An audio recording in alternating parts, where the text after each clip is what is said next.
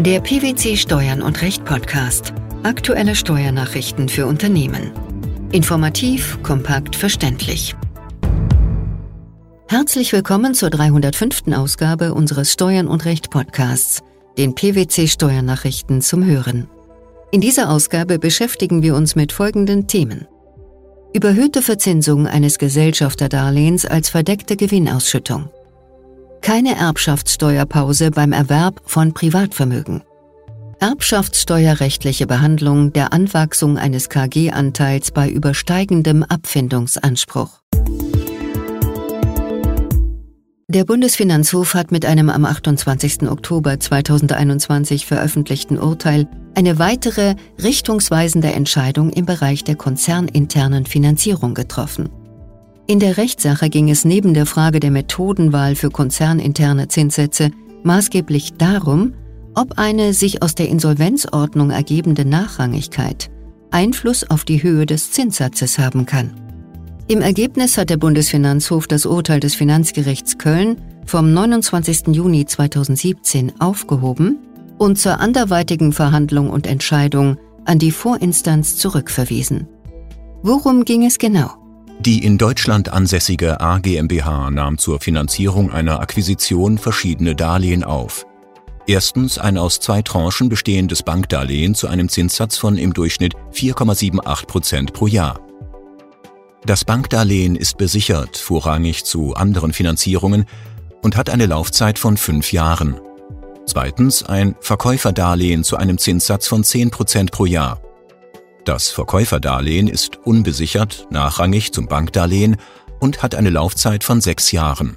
Und drittens ein Gesellschafterdarlehen der B-Holding GmbH, der alleinigen Gesellschafterin der A GmbH. Dieses Darlehen hat einen Zinssatz von 8% pro Jahr, ist ebenfalls unbesichert und nachrangig und hat eine Laufzeit von neun bis zehn Jahren. Der Steuerpflichtige hatte eine Verrechnungspreisdokumentation auf Basis der externen Preisvergleichsmethode zur Darlegung der Fremdüblichkeit des Gesellschafterdarlehens erstellt und dabei unter anderem Anleihen als Vergleichstransaktionen herangezogen. Wie beurteilte das Finanzamt den Sachverhalt? Das Finanzamt kam im Rahmen der steuerlichen Außenprüfung des Gesellschafterdarlehens zu der Auffassung, dass der vereinbarte Zinssatz des Gesellschafterdarlehens in Höhe von 8% pro Jahr nicht fremdüblich sei. Es hielt einen Zinssatz von 5% pro Jahr für angemessen. Das Finanzamt behandelte den Zinsaufwand in Höhe der Differenz als verdeckte Gewinnausschüttung der A GmbH an die B Holding GmbH. Insbesondere hielt das Finanzamt den Risikozuschlag im Vergleich zur Bankenfinanzierung für ein unbesichertes und nachrangiges Darlehen für unangemessen, da bei Darlehen im Konzern aufgrund der Konzernbeziehung keine Sicherheiten gestellt werden müssten. Das Finanzgericht gab der anschließenden Klage des Steuerpflichtigen nicht statt. Der Maßstab für den Zinssatz des Gesellschafterdarlehens sei der für das Bankdarlehen gezahlte Zinssatz in Höhe von 4,78 Prozent pro Jahr. Wie argumentierten die Finanzrichter weiter? Sie waren der Auffassung, dass der Nachrang von Forderungen aus Gesellschafterdarlehen und wirtschaftlich gleichwertigen Rechtshandlungen durch die einschlägigen Regelungen der Insolvenzordnung normiert worden sei und damit die Nachrangigkeit nicht umgangen und auch nicht durch die Gewährung von Sicherheiten ausgehebelt werden könne. Folglich könne weder die Nichtgewährung von Sicherheiten noch die Nachrangigkeit von Gesellschafterdarlehen einen Risikozuschlag bei Zinsfestlegung rechtfertigen. Zudem hielt das Finanzgericht fest, dass die A GmbH über ausreichend Substanz verfüge, um der B Holding GmbH als Gewähr dafür zu dienen, dass das Darlehen zurückgezahlt werde und es wies darauf hin, dass für die Höhe des fremdüblichen Zinssatzes die Rechtsfigur des sogenannten Rückhalts im Konzern, zumindest bei Darlehensgewährungen, von der Mutter an die Tochtergesellschaft keine Rolle spiele, sodass der Rückhalt im Konzern bei der Ermittlung des fremdüblichen Zinssatzes außen vor bleiben müsse. Das Finanzgericht kam in seinem Urteil zu dem Schluss, dass in Höhe der Differenz zwischen einem angemessenen Zinssatz von 5% pro Jahr und dem tatsächlich gezahlten Zins von 8% pro Jahr eine verdeckte Gewinnausschüttung anzunehmen sei. Inwiefern bemängelte der Bundesfinanzhof diese seiner Ansicht nach rechtsfehlerhafte Position der Vorinstanz? Im Rahmen der Preisvergleichsmethode müssten aus Fremdvergleichssicht die Konditionen der Darlehensvergabe, hier Nichtbesicherung und Nachrangigkeit, im Rahmen von Anpassungsrechnungen berücksichtigt werden, das heißt als Risikozuschläge auf den Zinssatz. Das Finanzgericht habe hingegen nur auf das externe Konsortialdarlehen abgestellt und dessen Zinssatz in Höhe von 4,78 Prozent als Vergleichsmaßstab zugrunde gelegt. Dabei habe die Vorinstanz unberücksichtigt gelassen, dass es sich bei dem Konsortialdarlehen im Gegensatz zum gruppeninternen Darlehen um ein besichertes und vorrangiges Darlehen handelt. Nach den allgemeinen Erfahrungssätzen hätte ein fremder Dritter ein unbesichertes und nachrangiges Darlehen nicht zum gleichen Zinssatz wie das Konsortialdarlehen vergeben. Der Bundesfinanzhof hat in diesem Zusammenhang ausgeführt, dass der Verweis des Finanzgerichts auf die gesetzlich angeordnete Nachrangigkeit von Gesellschafterdarlehen unerheblich sei. Was ist der Grund für diese Sicht? Bei der Beurteilung der Fremdüblichkeit komme es auf ein Hinwegdenken des Nahestehens an. So würde ein fremder Dritter keiner gesetzlichen Rangminderung im Insolvenzfall unterliegen und somit für die nachteiligen Bedingungen einen höheren Zinssatz verlangen. Nach Ansicht des Bundesfinanzhofs würden zudem die Ausführungen des Finanzgerichts, dass die Darlehensnehmerin über genügend Substanz verfügen würde und somit eine hinreichende Sicherheit hinsichtlich der Darlehensrückzahlungen bestehen würde, die keinen zusätzlichen Risikozuschlag rechtfertigt, kein fremdübliches Verhalten widerspiegeln. Ein fremder Dritter würde im Gegenteil bei Darlehensvergabe nicht nur auf die aktuelle wirtschaftliche Situation der Darlehensnehmerin abstellen, sondern auch auf deren zukünftige Entwicklung und damit insbesondere auf das potenzielle zukünftige Ausfallrisiko. Da sich die zukünftige Entwicklung jedoch höchstens prognostizieren lassen würde, hätte ein fremder Dritter einen höheren Zins verlangt als im Falle eines besicherten Darlehens. Der Senat spricht sich somit eindeutig für eine Anwendbarkeit der Preisvergleichsmethode unter Berücksichtigung sachgerechter Anpassungsrechnungen bezüglich Nachrangigkeit und Nichtbesicherung aus. Die Frage, ob der Darlehensvertrag steuerlich überhaupt anzuerkennen und damit ein Zinsabzug einkommensteuermindernd überhaupt erst möglich sei, wird an das Finanzgericht zurückverwiesen. Weiterhin betonen die BFH-Richter nochmals, dass die Feststellungslast hinsichtlich der Fremdunüblichkeit der Zinsen bei der Betriebsprüfung liege. Was bedeutet das Urteil für die Praxis? Das Urteil ist zu begrüßen, da der Bundesfinanzhof nunmehr einen richtungsweisenden Weg beschreitet, der die Anwendung der Preisvergleichsmethode bei der Verzinsung konzerninterner Darlehen vorsieht und in ihrer Anwendung konkretisiert. Für den Steuerpflichtigen ergeben sich daraus wichtige Hinweise, wie sich ein Zinssatz ermitteln lässt, der dem Fremdvergleichsgrundsatz entspricht. Dabei ist zunächst zu betonen, dass der Steuerpflichtige vorab in der vertraglichen Gestaltung dafür Sorge zu tragen hat, dass das Darlehen auch steuerlich als Fremdkapital anzuerkennen ist. Dies bedarf klarer vertraglicher Regelungen zu den Darlehenskonditionen, die während der Darlehenslaufzeit auch entsprechend durchzuführen sind. Bei der Ermittlung eines fremdüblichen Zinssatzes sind eben diese Konditionen auch in der Höhe des Zinses zu erfassen. Im Rahmen einer Verrechnungspreisanalyse bedeutet dies, dass die Notwendigkeit von sachgerechten Anpassungsrechnungen an Bedeutung gewinnt. Dies gilt sowohl für interne als auch für externe Preisvergleiche. Im zweiten Beitrag unseres heutigen Podcasts geht es um Erbfälle, die gemäß einem Urteil des Bundesfinanzhofs ab dem 1. Juli 2016 der Erbschaftssteuer unterliegen.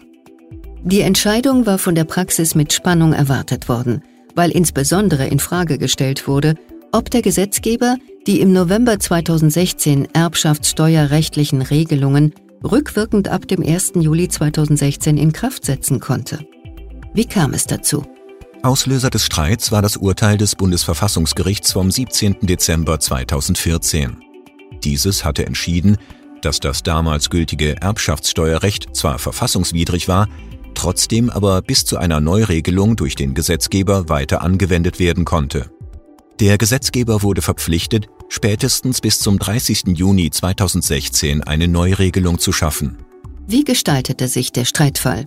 Im Streitfall trat der Erbfall für die Klägerin am 28. September 2016 ein. An diesem Tag verstarb ihre Tante, die ihr ausschließlich Privatvermögen vererbte. Zu diesem Zeitpunkt war das Gesetzgebungsverfahren zur Änderung des Erbschaftssteuerrechts noch nicht abgeschlossen. Deswegen vertrat die Klägerin die Auffassung, ihr Erwerb unterliege nicht der Erbschaftssteuer, die Rückwirkung der Neuregelung sei unzulässig und die Neuregelung damit verfassungswidrig. Warum sah der Bundesfinanzhof das anders? Da das Bundesverfassungsgericht festgelegt hatte, das bisherige Recht sei bis zu einer Neuregelung weiter anwendbar, sei die Festsetzung der Erbschaftssteuer für das erworbene Privatvermögen auf Grundlage der bestehenden Bestimmungen rechtmäßig gewesen. Der Gesetzgeber habe lediglich die Besteuerung des Erwerbs von Betriebsvermögen neu geregelt. Nicht geändert hätten sich die Regelungen zum Erwerb von Privatvermögen, wie im Fall der Klägerin. Deshalb konnte der Bundesfinanzhof auch offen lassen, ob die 2016 geänderten großzügigen Regelungen zum Erwerb von Betriebsvermögen verfassungskonform sind. Sie spielten im Streitfall keine Rolle. Um Erbschaftssteuer geht es auch in unserem letzten Beitrag. Genauer gesagt, um die erbschaftssteuerrechtliche Behandlung der Anwachsung eines KG-Anteils bei übersteigendem Abfindungsanspruch.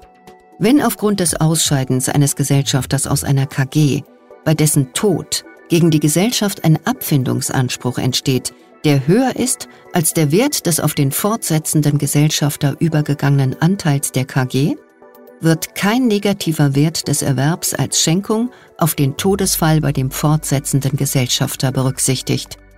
Dies gilt auch für den Fall, dass der fortsetzende Gesellschafter zugleich Erbe des ausgeschiedenen Gesellschafters ist. So lautet eine Entscheidung des Bundesfinanzhofs. Welcher Sachverhalt lag diesem Urteil zugrunde? Der Kläger ist neben seinen Geschwistern zu einem Viertel Miterbe nach seiner verstorbenen Mutter. Die Mutter und die vier Kinder waren als Kommanditisten zu jeweils 20 Prozent an einer KG beteiligt. Entsprechend den Regelungen im Gesellschaftsvertrag wurde die KG von den übrigen Gesellschaftern fortgesetzt und ein Abfindungsanspruch der Erben als feste Kapitalrücklage bilanziert. Der Steuerwert des auf den Kläger als Mitgesellschafter übergegangenen Kommanditanteils war niedriger als der auf ihn entfallende Abfindungsanspruch. Das Finanzamt berücksichtigte den Kommanditanteil im Rahmen der Erbschaftssteuerfestsetzung daher nicht. Der Kläger begehrte demgegenüber den Ansatz eines negativen Erwerbs. Der Abfindungsanspruch, der ihm als Erben als Erwerb von Todeswegen zugerechnet werde, sei korrespondierend auch in voller Höhe abzuziehen. Die Klage vor dem Finanzgericht Münster hatte keinen Erfolg. Wie urteilte der Bundesfinanzhof? Der Bundesfinanzhof hat sich der Entscheidung der Vorinstanz angeschlossen und die Revision als unbegründet zurückgewiesen. Der Wortlaut von 3 Absatz 1 Nummer 2 Satz 2 Erbschaftssteuergesetz sei eindeutig. Es spreche nicht nur von einer Differenz zwischen dem Anteilswert am Todestag und den Abfindungsansprüchen Dritter, sondern bringe mit der Formulierung übersteigen zum Ausdruck, dass nur ein positiver Wert des Erwerbs steuerbar sein solle. Eine erweiternde Auslegung auf von ihrem Wortlaut nicht erfasste Sachverhalte biete sich nicht an. Diese setze eine Regelungslücke voraus. Die Norm müsse gemessen an ihrem Zweck unvollständig, das heiße ergänzungsbedürftig sein.